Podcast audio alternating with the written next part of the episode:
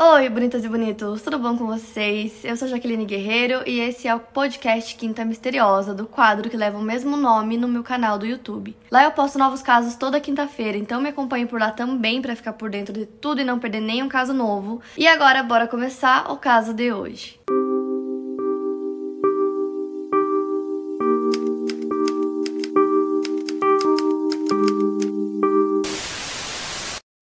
Carton nasceu no dia 23 de novembro de 1921, filha de John e Alma, em uma cidade perto de Webb, do Mississippi. Quando ela tinha dois anos de idade, sua família foi para a cidade de Argo, Illinois. O pai da Mamie já tinha ido para lá vários meses antes para trabalhar numa empresa chamada Argo Corn Products Refining Company, então agora ela tinha ido com a mãe e o restante da família. Em junho de 1940, a Mamie se forma na Argo Community High School e no mesmo ano ela conhece Lois Chiu, os dois começam a namorar e se casam em 14 de outubro, eles tinham 18 anos. E no ano seguinte, em 25 de julho de 1941, ela dá à luz a Emmett Lois Chiu. A Mamie disse que o Lois não era um bom marido, que ele era abusivo, tanto que ela foi até a polícia e pediu uma ordem de restrição contra ele. Então no ano seguinte eles se separam e o Lois violou a ordem de restrição e por conta disso deram para ele duas opções que seria ou ele iria para cadeia ou ele teria que servir ao exército. Então ele decide servir ao exército e é convocado para servir na Segunda Guerra Mundial. Então depois da separação, a Mamie volta a morar com os pais dela e o Louis foi servir ao exército, né? Se eu não me engano, ele estava na Itália, então ele mandava dinheiro todo mês para ela, né, para ajudar na criação do Emmett. Até que em 1945 ele parou de mandar dinheiro. Então a Mamie começou a desconfiar que alguma coisa tinha acontecido, até que entraram em contato com ela para avisar que o Louis tinha morrido enquanto ele servia na Europa. Entretanto, ela não foi informada qual teria sido a causa da morte, o que realmente tinha acontecido. Ela não teve nenhum relatório completo sobre isso. E um dos poucos pertences que ela recebeu do ex-marido foi um anel que ele tinha, que ele usava com as iniciais dele, né? Então tinha inicial LT. O Emmett cresceu em um bairro de classe trabalhadora ao lado sul de Chicago e ele frequentou uma escola primária segregada. Ele tinha o apelido de Bobo, porque ele era muito piadista, ele era muito engraçado e ele adorava ser centro das atenções. O Emmett também teve poliomielite, então ele acabou ficando com gagueira, mas mesmo assim ele tinha muitos amigos, ele era ótimo em fazer novas amizades. E a mãe dele brincava que ele seria um bom advogado ou um bom político. Quando ele tinha 14 anos, em 1955, seu tio-avô Moses Wright foi fazer uma visita para eles em Chicago, e o Emmett descobriu que o seu melhor amigo, que também era seu primo, Wheeler Parker, iria voltar para Money com o seu tio-avô, né, com o Moses em Mississippi, e o Emmett pediu para a mãe dele para ir junto com eles para fazer uma visita lá. A estadia planejada dele seria de duas semanas. E a Mamie, sabendo que seu filho era super brincalhão, ela decidiu alertá-lo sobre como esse comportamento que ele já estava acostumado vivendo no norte poderia não ser bem aceito no sul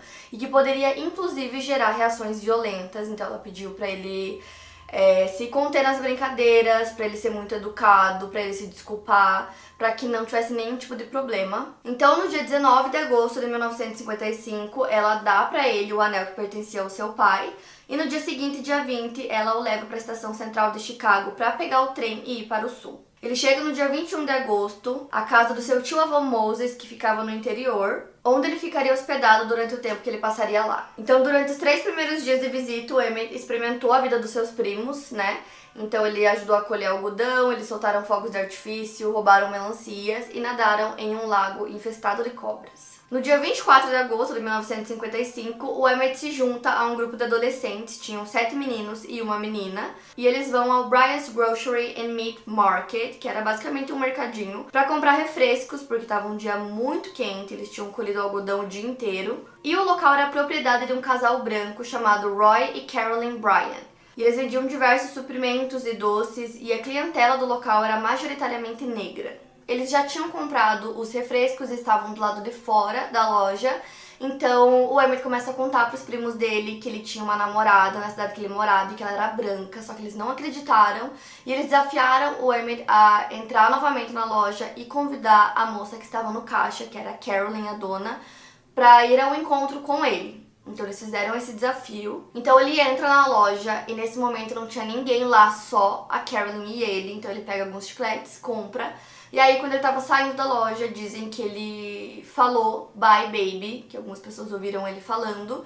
E aí, basicamente foi isso. Só que a Carolyn contou a versão dela do que teria acontecido nesse momento que ele entrou é, dentro da loja. Ela disse que ele pediu alguns doces que estavam do lado de dentro do balcão, então ela pegou e colocou no balcão. E ela disse que nesse momento ele pegou é, a mão dela, meio que puxou a força a mão dela, e ele perguntou se ela queria ir a um encontro com ele. Ela disse que ela soltou a mão e tentou se afastar dele, mas que ele puxou ela pela cintura, é, próximo à caixa registradora, e que ele falou que ela não precisava ter medo, que ele já tinha tido outros encontros e que no momento que ele saiu da loja, ele assoviou para ela. Dois dias depois, no dia 26 de agosto, o marido da Carolyn, o Roy, volta de viagem. Ele tinha passado alguns dias fora, no Texas. Então, quando ele voltou, ele estava lá na loja deles quando um cliente acabou contando para ele sobre esse incidente que teria acontecido.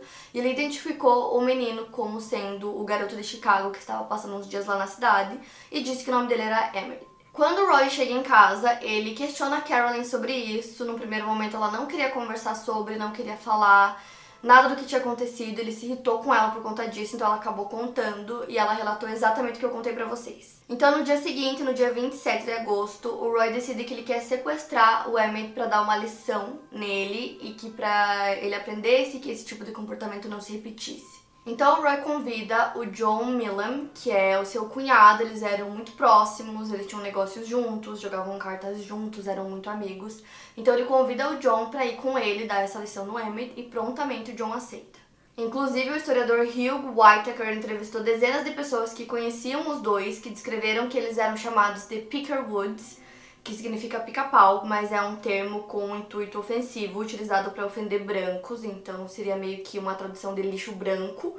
E as pessoas utilizavam alguns outros termos de desapropriação para eles. Então, na noite do dia 27, Roy e John, junto com a Carolyn e mais uma terceira pessoa que era o Johnny Washington, um homem negro que fazia bicos para o Roy, entraram em uma picape procurando pelo Emmett. Então eles começam a procurar por ele até que eles avistam um menino negro que estava andando na rua, voltando para casa.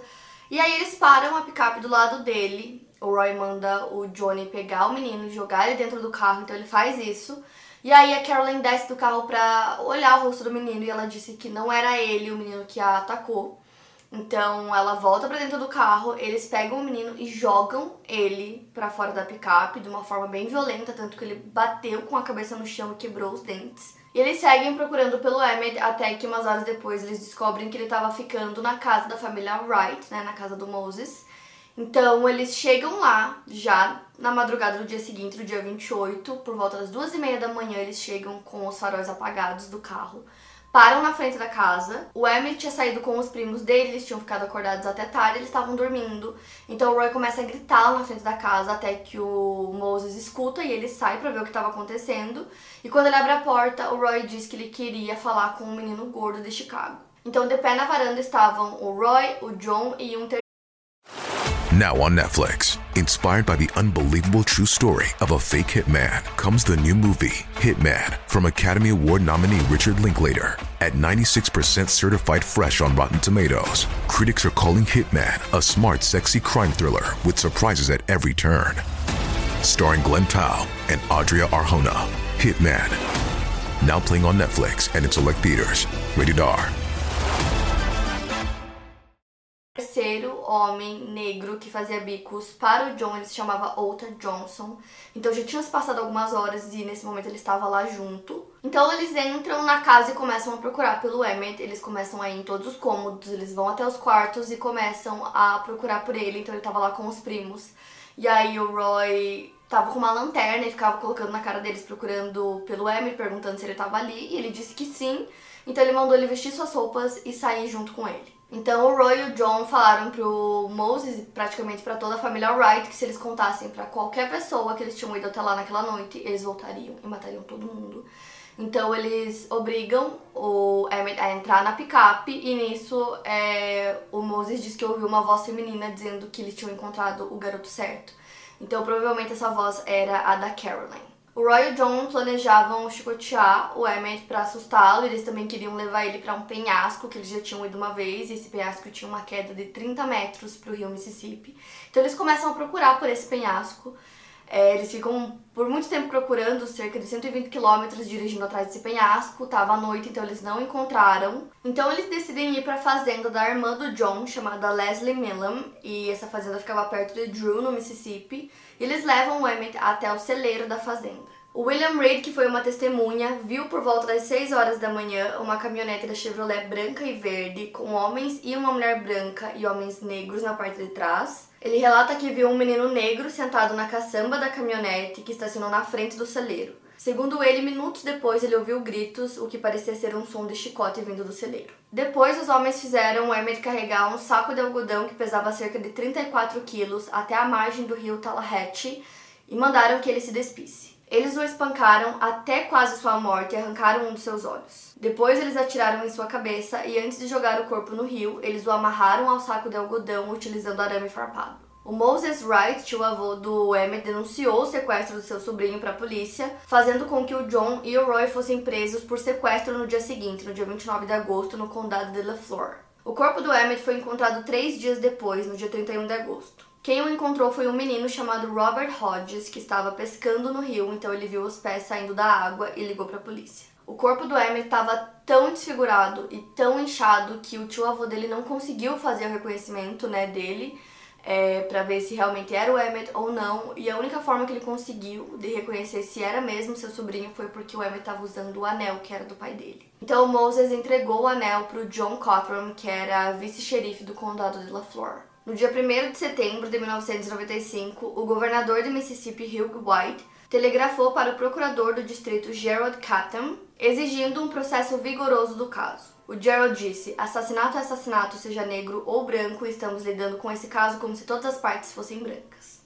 As autoridades queriam enterrar o corpo rapidamente, mas a mãe do Emmett pediu que o corpo fosse enviado para Chicago.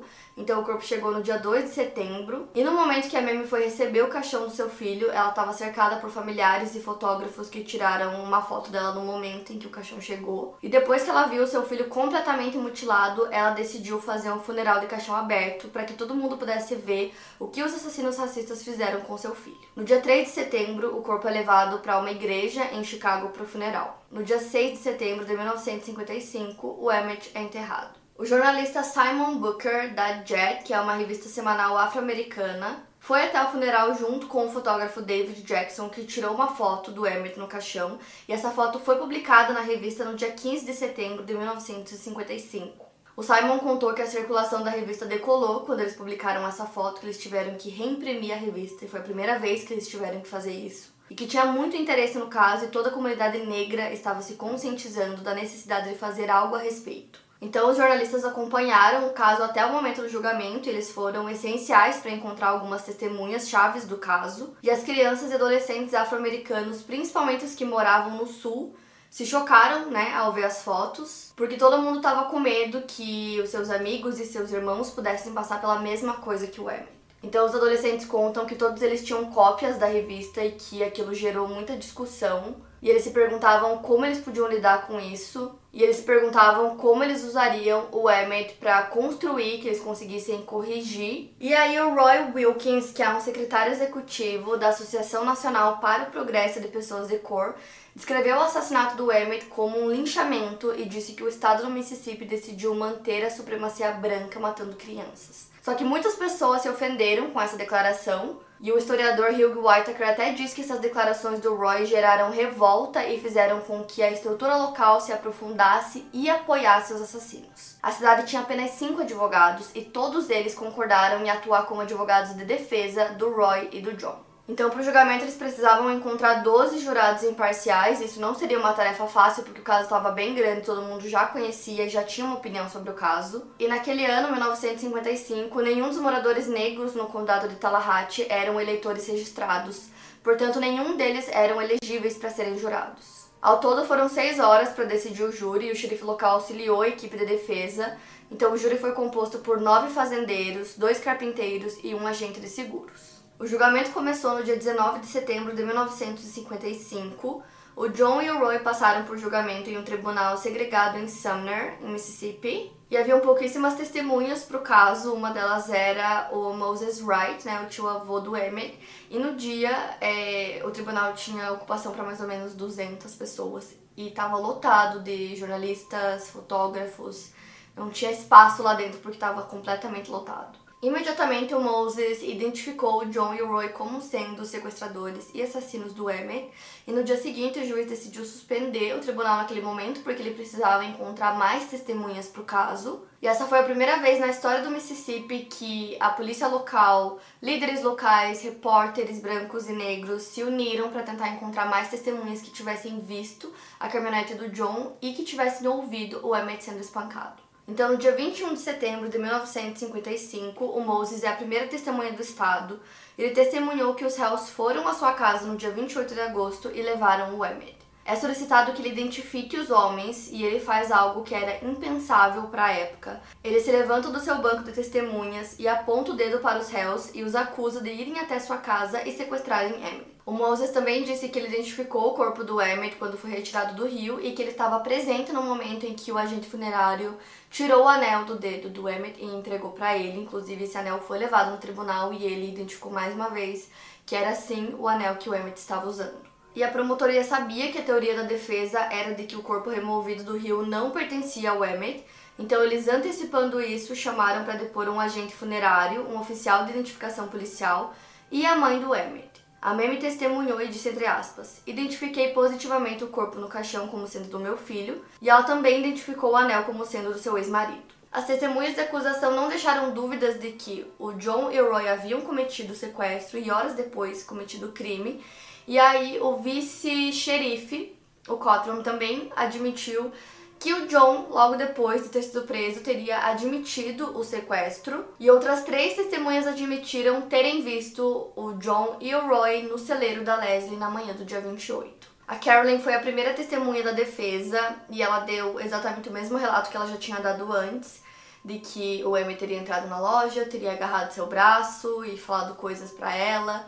Ela disse que ela estava morrendo de medo. O xerife Strader também depôs na defesa e ele disse que com a experiência que ele tinha, ele podia dizer que aquele corpo já estava no rio há pelo menos 10 ou 15 dias. Ele falou que não tinha como identificar o corpo, é, que a única coisa que ele conseguia dizer sobre o corpo que foi encontrado é que era um ser humano, só isso. Então ele insistiu que o corpo não era identificável e o embalsamador do corpo do Emmett também testemunhou e concordou com essa teoria de que não tinha como identificar o corpo. Ele disse que o corpo deveria estar lá pelo menos 10 dias, devido ao estado de decomposição, e que também o corpo estava tão inchado que era impossível fazer o reconhecimento. Foram apenas cinco testemunhas da defesa e, após os seus depoimentos, os argumentos finais se iniciaram. O promotor público Gerald Catton deu um discurso comovente exigindo justiça pelo assassinato do Emmett. No dia 23 de setembro, o júri, que era composto apenas por homens brancos, deliberou por pouco menos de uma hora e trouxe o veredito para John e Roy, e o veredito deles foi inocente. O júri justificou a decisão dizendo que o Estado não conseguiu provar a identidade do corpo. O veredito indignou muitas pessoas e, além dele, o que também trouxe indignação foi o fato dos homens não terem sido indiciados em uma acusação separada por sequestro. O resultado desse julgamento trouxe à luz a brutalidade da segregação no sul do país e impulsionou movimentos dos direitos civis. O veredito provocou editoriais raivosos e pedidos de legislação federal para proteger os direitos civis dos negros americanos. Houveram comícios de protesto atraindo milhares de pessoas e sendo realizados em várias cidades. No dia 30 de setembro de 1955, o John e o Roy são libertados sob fiança. Em partes do Mississippi, o veredito parecia uma declaração de temporada de caça aos negros, mesmo por pequenos delitos. Dois meses depois, um homem branco matou um frentista negro em um posto de gasolina em Glendora após uma discussão sobre a quantidade de gasolina que o frentista colocou em seu carro. O criminoso Elmer Kimball foi absolvido após julgamento no mesmo tribunal onde John e Roy foram absolvidos. No dia 9 de novembro de 1955, Moses Wright e Willie Red testemunharam perante um grande júri do condado de LaFleur em Greenwood, Mississippi, e o grande júri se recusa a indiciar o John Millam e o Roy Bryan por sequestro. Os homens saíram livres. Porém, para os réus, o julgamento foi apenas o começo e não o fim dos seus problemas. Eles tinham lojas, como eu falei para vocês, que atendiam quase que exclusivamente aos negros locais, e as lojas foram boicotadas e em 15 meses todas as lojas foram fechadas ou vendidas. A comunidade negra se recusava a trabalhar na fazenda Milam e o John se voltou para o contrabando. Ele vendeu a história dele sobre o crime em 1956 para a revista Look por 3.500 dólares. Ele também ofendeu muitas das pessoas que ajudaram ele em sua defesa legal. Já o xerife Strider foi atacado em jornais nacionais e no Mississippi. Cinco famílias negras deixaram a plantação que ele tinha para trabalhar em outro lugar. Então, em 1985, o John morreu de câncer Algumas das lembranças do Roy foram secretamente gravadas em fitas de áudio. Nessas fitas, o Roy fala sobre a noite do sequestro e ele disse que eles estavam bebendo. Ele também afirma que depois que eles acabaram com o Emmett, ele desistiu de matá-lo e decidiu levá-lo para um hospital, mas logo ficou claro que os ferimentos já eram graves demais para que o jovem tivesse chance de sobreviver, então eles decidiram jogar o seu corpo no rio. O Roy não nomeou outros envolvidos no crime e indicou que nunca o faria. Ele disse entre aspas: "Sou o único vivo que sabe, e isso é tudo que se saberá". Quando Roy deu essa declaração, o John já tinha morrido em 1985, ele morreu de câncer, e o Roy morreu nove anos depois, também de câncer, aos 63 anos. Em maio de 2004, o FBI reabriu o caso para determinar se outros indivíduos estavam envolvidos, e eles fizeram isso trabalhando com o procurador distrital do Mississippi, com o procurador dos Estados Unidos, promotores federais e autoridades locais. Então, nessa época, como eu falei para vocês, o John e o Roy já tinham morrido há muito tempo, mas os agentes procuraram obter um relato exclusivo das horas finais do Emmett. A investigação durou três anos e o corpo do Emmett foi exumado para passar por uma autópsia completa em 2005. Após análise por meio de comparações dentárias, o corpo foi identificado positivamente como sendo do Emmett. Fragmentos metálicos no crânio sugeriram que ele foi baleado com uma arma de calibre 45. Infelizmente, essa investigação não levou à apresentação de acusações criminais, mas revelou que Leslie Millam, irmã do John, confessou em seu leito de morte que havia participado do crime. Depois de exumado, o corpo foi colocado em outro caixão e enterrado. Em março de 2006, o FBI anunciou que as informações desenvolvidas em sua exaustiva investigação confirmaram a conclusão anterior do Departamento de Justiça de que o prazo de prescrição de cinco anos sobre qualquer potencial violação de direitos civis federais havia expirado eles não poderiam produzir novas acusações. Ou seja, depois desse tempo não tinha mais como fazer acusações, embora o Roy e o John já estivessem mortos. Tinham várias outras pessoas ainda vivas que é, poderiam ter participado do crime ou que estavam envolvidas de alguma forma. E aí, em 2017, o Tim Tyson, que ele é um autor, ele escreveu um livro sobre o caso, ele contou que ele fez uma entrevista com a Carolyn e que ela desmentiu é, todo o depoimento que ela deu para a polícia na época do caso. Ela admitiu nessa entrevista que o Emmett nunca tinha tocado ela, assediado ou ameaçado, e ela disse que nada do que aquele garoto fez poderia justificar o que aconteceu com ele. E o Tim fez duas entrevistas com a Carolyn que são gravadas, porém ele disse que esse momento onde ela confessou, né, admitiu que ela tinha mentido no tribunal. Ele falou que foi nos primeiros segundos da entrevista, ele não tinha nem se preparado ainda, ela já admitiu tudo para ele. Então ele não tem é, essa parte gravada, mas ele disse que anotou, fez tipo todas as anotações possíveis sobre o que ela teria falado para ele. E essa alegação do livro gerou muita indignação, as pessoas começaram a pedir que o caso fosse reaberto novamente. Inclusive a Carolyn, ela continuou casada com o Roy durante alguns anos, depois ela se separou dele. Ela casou novamente, morou em vários lugares e viveu uma vida tranquila. É, durante muitos anos tem até um vídeo que eu encontrei aqui no YouTube onde eles vão até a casa dela, tentam conversar com ela e ela aparece tipo brevemente assim na janela, mas diz que não vai dar entrevista. E as pessoas ficam muito revoltadas com o fato de que ela viveu bem todos esses anos e vive bem até hoje, depois de ter mentido, né, ter dado uma declaração que causou a morte de um garoto, né? Então é uma coisa que causa muita indignação, vocês acham facilmente esse vídeo aqui no YouTube. E aí a Kristen Clark, que lidera a divisão de direitos civis do Departamento de Justiça, deu a notícia à família de que o caso havia sido formalmente encerrado. Só que a morte do Emmett nunca desapareceu da memória pública, ela se tornou um símbolo do racismo duradouro e desenfreado. Alguns marcos históricos feitos em locais ligados à morte do Emmett são repetidamente vandalizados, e o marco construído perto do rio onde o seu corpo foi encontrado foi trocado pelo menos três vezes por ter sido danificado por balas. E outra informação que eu queria contar para vocês também é que 61 anos depois, o escritor John Edgar Wideman conseguiu obter as transcrições do tribunal sobre o que realmente tinha acontecido com o pai do Emmett. Então, como eu falei para vocês, na época ele estava na Itália. Então, basicamente o que aconteceu foi que uma mulher italiana morreu e outras duas foram abusadas. E no dia que isso aconteceu, o pai do Emmett estava com alguns amigos, eles tinham aquela noite de folga e eles foram para um bar, então eles estavam todos lá. E simplesmente por conta disso, eles se tornaram os principais suspeitos do caso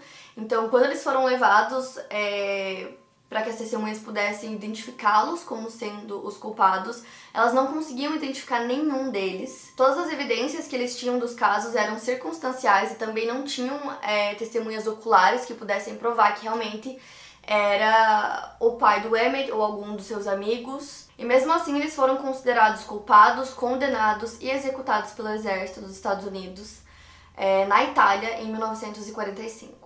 E eu vi um documentário que chama Let the World See, e eu vi já tem tipo uns três meses, que é sobre o caso do Emmett. E ficou muito na minha cabeça, eu queria muito trazer aqui pra vocês, só que eu acho que vocês precisam assistir esse documentário, porque lá vocês vão entender, tipo, em detalhes como era na época, tudo que as famílias passavam, como era a questão é, política, social na época, como era essa questão do racismo.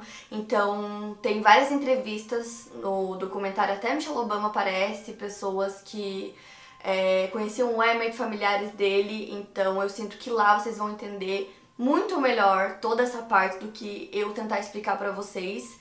Então, até porque não é nem meu lugar de fala, então eu quero muito que vocês assistam, porque é muito importante. O documentário é muito bom, é da ABC, eu vou deixar aqui na descrição para vocês, então assistam. E esse é um caso que, como eu falei, ficou muito na minha cabeça, queria muito trazer aqui pro canal. E o que esses homens fizeram com o Emmett é extremamente covarde. E tudo que se desenrolou depois é simplesmente inacreditável pensar que eles nunca é, pagaram pelo que eles fizeram de maneira nenhuma, nem pelo sequestro, sabe? Eles foram inocentados de tudo e é surreal imaginar que isso tenha acontecido. E que isso ainda acontece até hoje em vários casos que a gente acompanha. É, então, enfim. Para mais casos, siga o meu podcast. Lembrando que os casos novos saem primeiro lá no meu canal do YouTube. Obrigada por ouvir e até o próximo caso.